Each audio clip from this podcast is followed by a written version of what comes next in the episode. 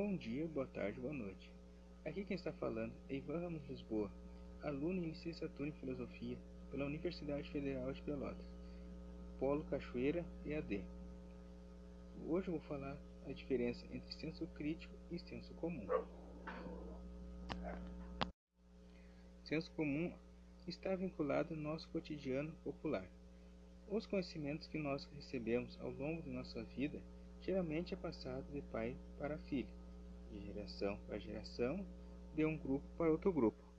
O senso comum não tem compromisso com análise crítica e é mais empírico, ou seja, conhecimentos em base científica. Exemplo: filho de peixe, peixinho é. Deus ajuda quem cedo madruga. Amigo amigo, negócio à parte. O senso comum tem mais interesse em servir a necessidade de um grupo. Exemplo: o artista contempla a natureza, a árvore, as folhas, as flores. O marceneiro contempla a beleza da madeira, a qualidade da madeira. Se for hindu, uma vaca será sagrada para mim. E se for dono de um frigorífico, estarei interessado na qualidade, da, na qualidade e na quantidade de carne que poderás vender. Senso crítico tem mais uma forte conotação de análise e crítica. É baseado nas análises, estudos, fundamentações, estudos e fundamentações, quantitatividade e qualitatividade, onde todo o assunto é analisado minuciosamente, deixando o mínimo de dúvida possível. O senso crítico é mais utilizado por cientistas, filósofos, pesquisadores ou na área das atividades científicas. Logo assim, se tem a noção de que, quando estudamos para ser professores, devemos ter um senso crítico aguçado e apurado, porque devemos ter a máximo possível de argumentos para quando chegar à sala de aula em frente aos nossos alunos, termos base para discutirmos apresentarmos e aperfeiçoarmos uma aula. Logo, se você não tem uma base boa, firme, logo será pego em alguma pegadinha que os alunos possam colocar para você. Falo isso experiência própria. Quando realizei minha última etapa de estágio no ano de 2019, com a turma do primeiro ano do ensino médio, cheguei na sala de aula com o material já preparado, com várias outras pontos que poderiam ser utilizados e logo assim eu entendi que, quando me falaram que os alunos estão quase um passo à nossa frente, eu achei que era mentira. Mas daí eu vi que não. Os alunos estão sempre, sempre atualizados e passando em frente. Ainda mais agora com o avanço da internet.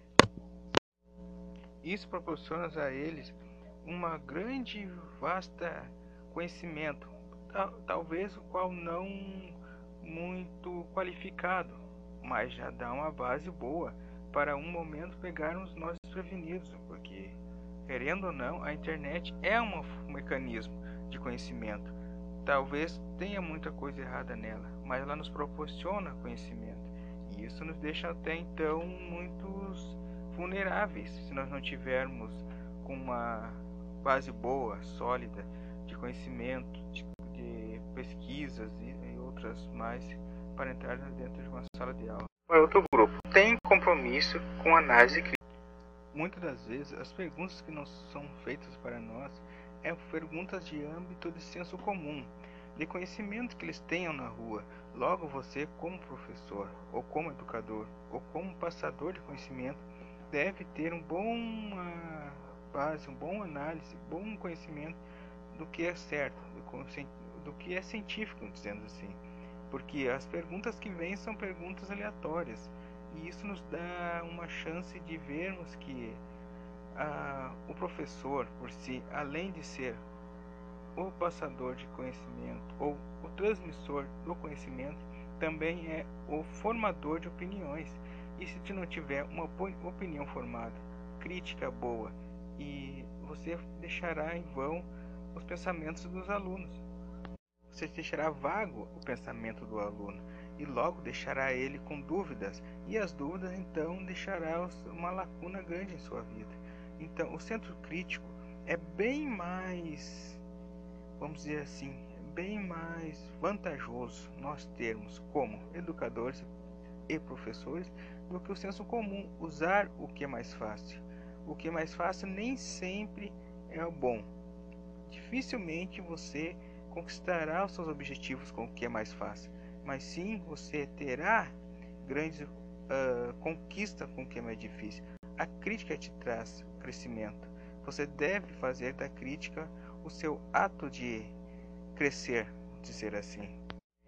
Quase sempre nós temos o costume de não. Uh, as... Os livros didáticos em que nós nos encontramos têm um bom acervo, por exemplo, um bom conteúdo. Eu tenho olhando aqui o livro da Marilene, Marilene Chauí, Início, Iniciação à Filosofia, e também o livro de Gilberto Cotrini, e Mirna Fernandes, Fundamentos da Filosofia, são livros muito bons que podem ser usados nas salas de aula. Na verdade, eles devem ser usados porque tem um conteúdo bem simples, bem fácil de ser trabalhado, bem fácil de ser entendido. Logo, não há problema. Eu acho que o Estado em si, ele deve sim proporcionar a esses livros, esse conteúdo, principalmente de filosofia, porque é uma disciplina onde muita gente não tem formação acadêmica, mas sim já apenas ocupam espaço, fazem uh, horas aula, carga horária e não são formados nessa área. Logo, esses livros têm sim um grande uh, auxílio na formação desses alunos. Eles tiram algumas dúvidas, isso nos dá um alento maior para quem está na área da filosofia, pensando que os autores que estão trabalhando para esses livros, até mesmo os professores que fazem os pedidos, estão Aqui foi Ivan Ramos Lisboa. Uma boa noite para todos.